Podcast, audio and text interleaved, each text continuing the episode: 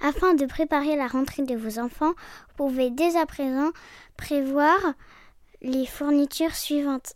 Un cartable sans roulette de 38 ou 42 cm pouvant contenir un grand Il y a un an, ma fille n'aurait jamais pu lire sa liste de fournitures scolaires, tout simplement parce qu'elle n'était pas encore entrée en CP. En un an, je peux vous dire qu'elle a énormément évolué. J'en ai profité pour faire un petit bilan avec elle et je lui ai demandé ce que lui apportait cette nouvelle liberté, savoir lire et écrire.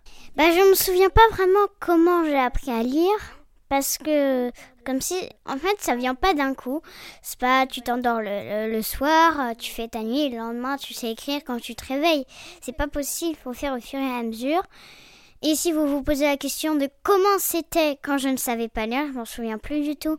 C'est pas comment je faisais sans pouvoir lire et tout ça. Est-ce que tu as des conseils à donner? Là, il y a des enfants qui nous écoutent avec leurs euh, parents qui vont rentrer en CP.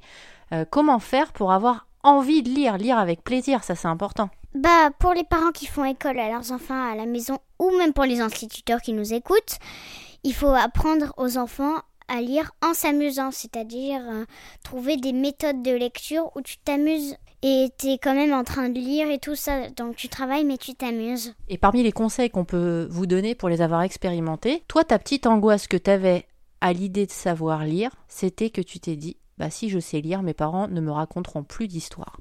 Alors c'est vrai que on peut penser ça. Et pour les parents qui vont qui pensent faire ça à leurs enfants quand ils seront plus grands, c'est qu'il y en a pas beaucoup. Bah vous pouvez quand même continuer à leur lire des livres parce que si vous faites ça, c'est pas pour du chantage et tout ça, mais si vous faites ça, l'enfant aura vraiment envie de lire après. Il se dira pas ah bah si je lis plus, mes parents comme ça ils me liront des histoires. Et cette semaine, vous écouterez également les conseils de Chloé qui, à 12 ans, elle va faire son entrée en cinquième. Avec elle sur RZN Radio, on fait le bilan de sa première entrée au collège.